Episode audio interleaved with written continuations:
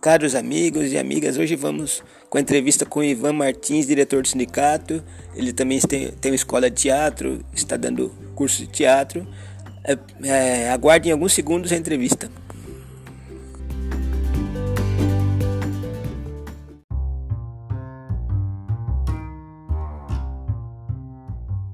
Oi, me fale como foi seu início de carreira na época antiga, é, um tempo atrás tinha muito mais preconceito que hoje. Hoje ainda tem preconceito, mas como que era?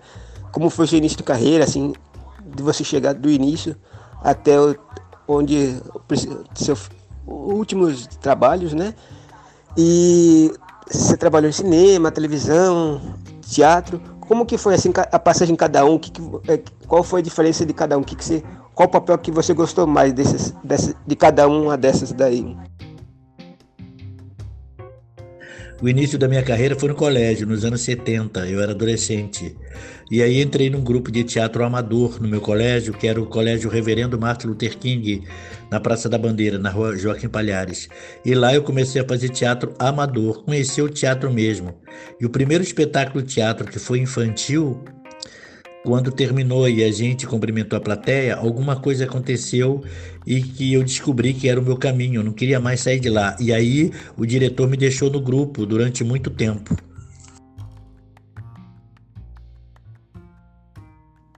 Pergunta número 1. Um, B.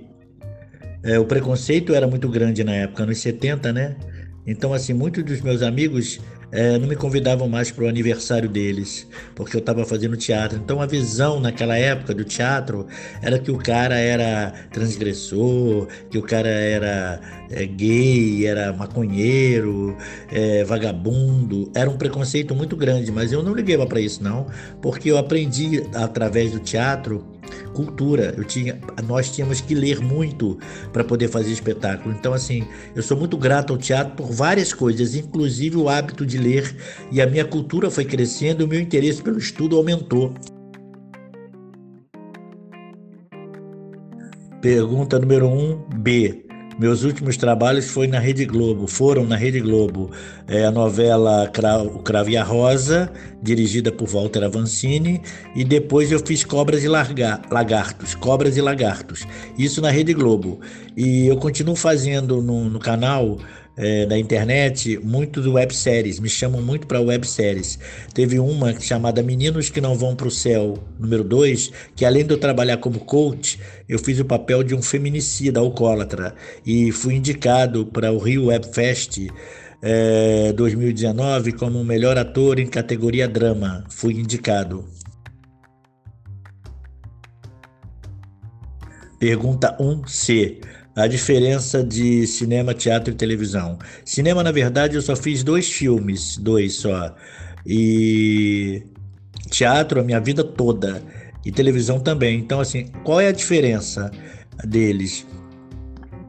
Quase nenhuma, né? Você é ator é que existe técnicas. Dizem que na televisão você não pode falar muito alto porque tem microfone, não há necessidade de falar muito alto. No teatro você tem que falar muito alto porque a plateia ao vivo não tem microfone, então tem que saber projetar a voz. Para isso, fazer a vida toda exercício de fonoaudiologia. E o cinema é um trabalho muito mais calmo, muito mais artesanal. A televisão já é mais imediata e o teatro é um trabalho de formiguinha. Enfim, é isso.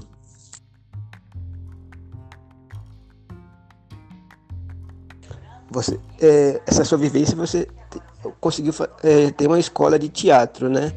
A escola de teatro você tem alguma linha? Como que é assim é, o, o estilo da sua escola de teatro? O que que é, e quando a gente dá aula a gente aprende muito, né? O que, que como que foi esse aprendizado? Como está sendo essa, essa sua fase da escola de teatro? Me conte um pouco, assim.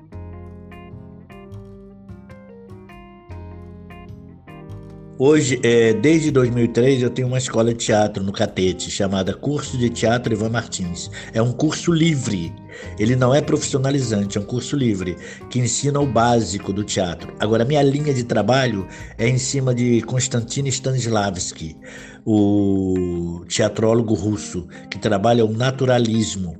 É um trabalho que a televisão usa muito, né? A verdade cênica.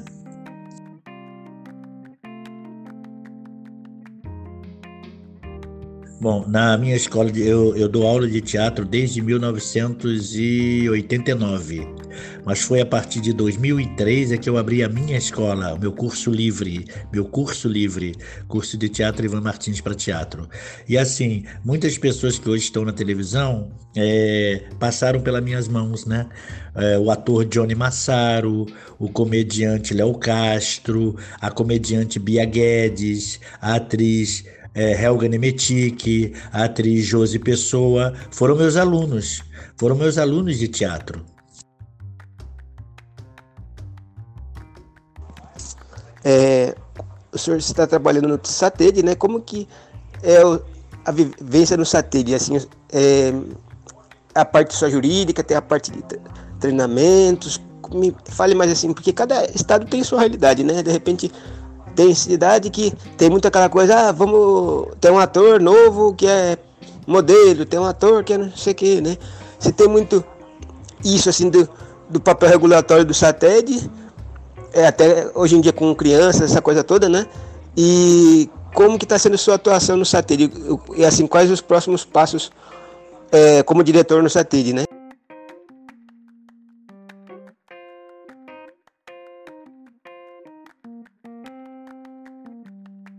Pergunta número 3. É, a partir do dia 1 de julho deste ano, de 2022, é, o nosso presidente Hugo Gross, o ator Hugo Gross, assumiu a presidência do Sindicato dos Artistas do Rio de Janeiro. E eu faço parte da. Eu fui empossado como um dos diretores do Sindicato dos Artistas do Rio de Janeiro. É, tá, é uma experiência incrível, né?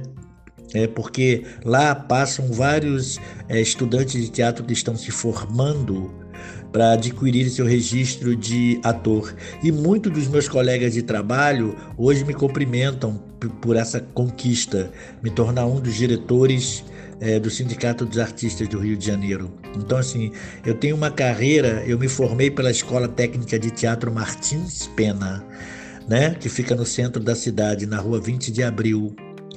E de lá para cá, mais de 30 anos trabalhando como ator, produtor de elenco, diretor, né?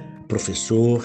Então, assim, muitas pessoas me conhecem e eles vieram me cumprimentar pela conquista de ser é, indicado como um, um dos diretores do Sindicato dos Artistas do Rio de Janeiro. É um outro aprendizado, ele é muito mais é, dinâmico e burocrático. Eu tenho que fazer com que os atores entendam que os sindicatos dos artistas existem para eles,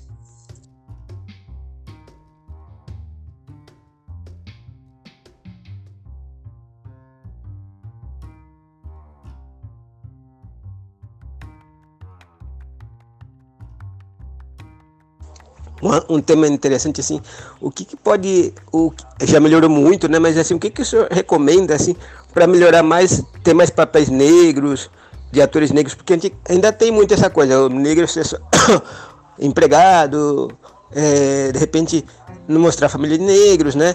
Ainda tem pouca se a gente for pensar tem pouca ainda participação se for pensar quantos negros a gente tem no país o que, que pode ser feito para melhorar mais participação de negros na como ator atriz né e como que, que dá para melhorar assim? O que, que o senhor recomenda, né?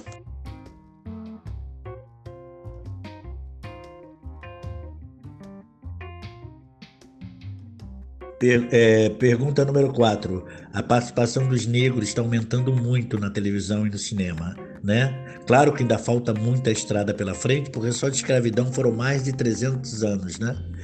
Mas para quando o negro na televisão só tinha papel de bandido empregado e motorista, hoje você vê famílias negras, classe média e classe média alta na televisão. Então, assim, está se quebrando isso. Isso já está sendo é, mudado. Está sendo lento? Sim, está sendo lento, mas está sendo constante. Então, o negro hoje no mercado cultural está tendo mais campo de trabalho, amplidão, né? Você pode ver que na novela das sete, Cara e Coragem, você tem uma família negra dona de uma empresa rica, né? Você tem na novela das nove, essa agora Travessia, a família do Ailton Graça, professor de faculdade, de curso de faculdade, é, e é uma família classe média alta, casada com uma atriz negra que é advogada. Então o panorama está mudando positivamente graças ao universo.